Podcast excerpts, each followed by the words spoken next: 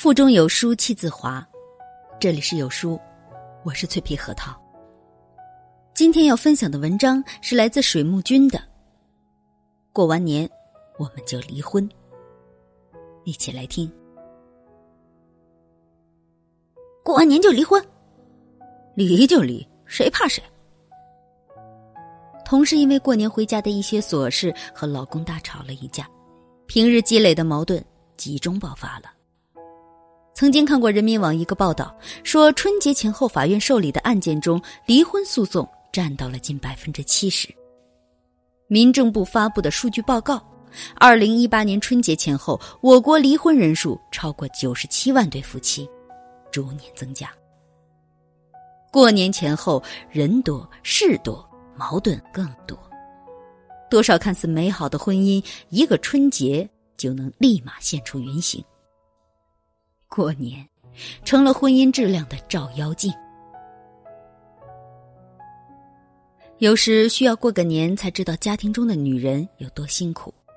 在电视剧《新结婚时代》中，刚结婚不久的刘若英第一次陪丈夫回老家过年。可是，在城市里十指不沾阳春水的她，在丈夫的家里却成了任由长辈使唤的小丫鬟。男人们在饭桌上高谈阔论，做了一天家务的她，则被告知连上桌的资格都没有，只因她是个女人。这种遭遇让刘若英非常心寒。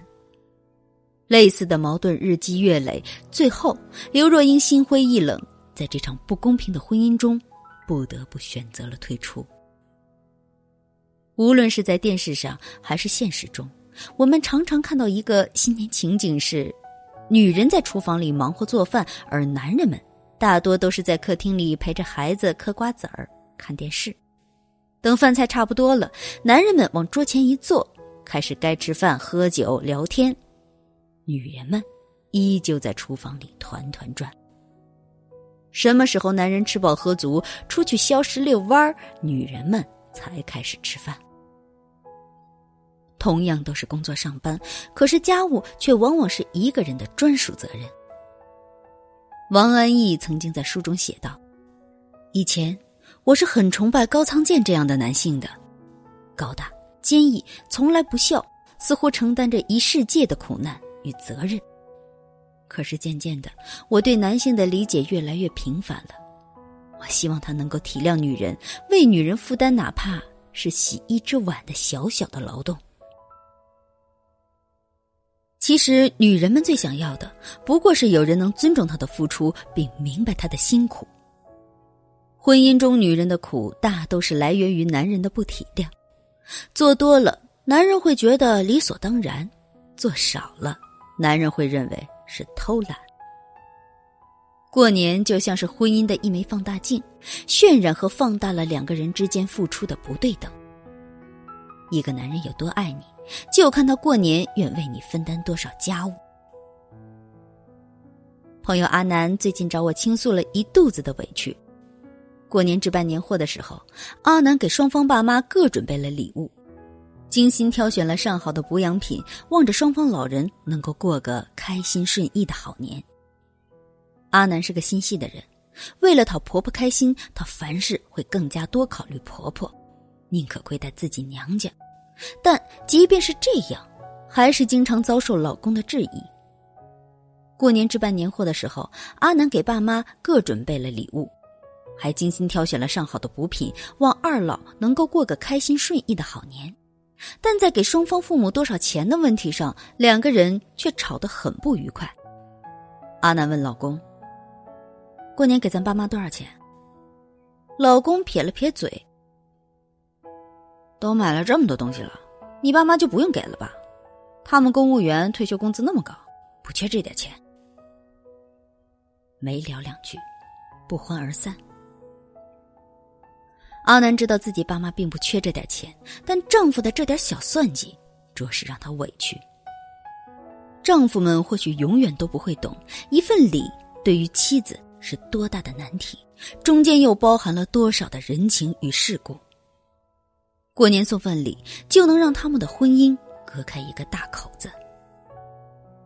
婚姻教皇心理学家戈特曼在《幸福的婚姻》中写道：“我们为什么想要和一个人结婚？因为钱吗？因为房吗？因为外貌吗？都不是。因为细节。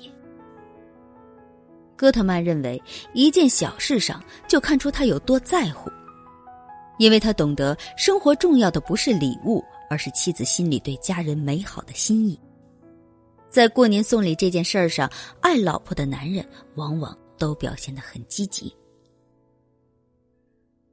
过年回谁家？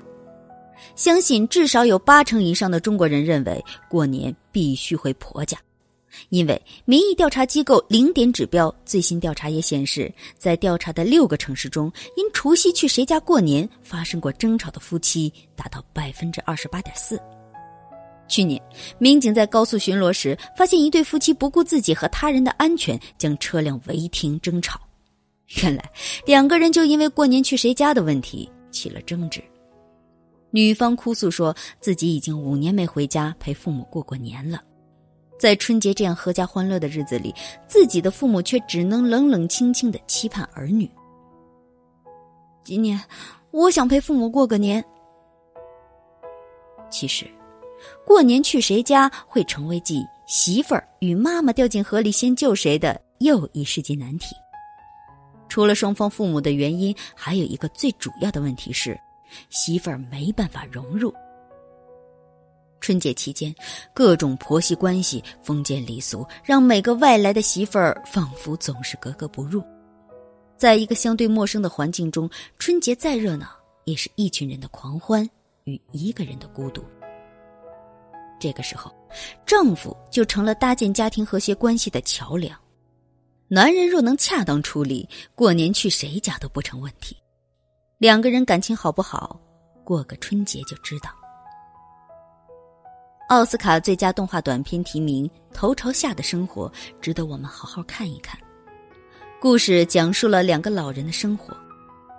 结婚几十年以后，虽然生活在一个屋檐下，但是妻子住在地面上，而丈夫却住在天花板上。两人虽然共享着同一个空间，却在两个颠倒的世界过着形同分居的生活，互相一直因为小事儿闹矛盾。这两个重叠的空间，不正像极了婚姻中男人和女人的关系？两个人从各自的家庭中走出来，然后组成一个新的家庭。每个人都有不同的生活方式和不同的视角。只有在生活中相互磨合，才会使男女慢慢的回到一个空间，而不断的碰撞和隔阂，只会是将双方越推越远。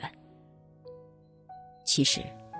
无论是已经结婚还是仍在恋爱，两个人之间发生矛盾都在所难免。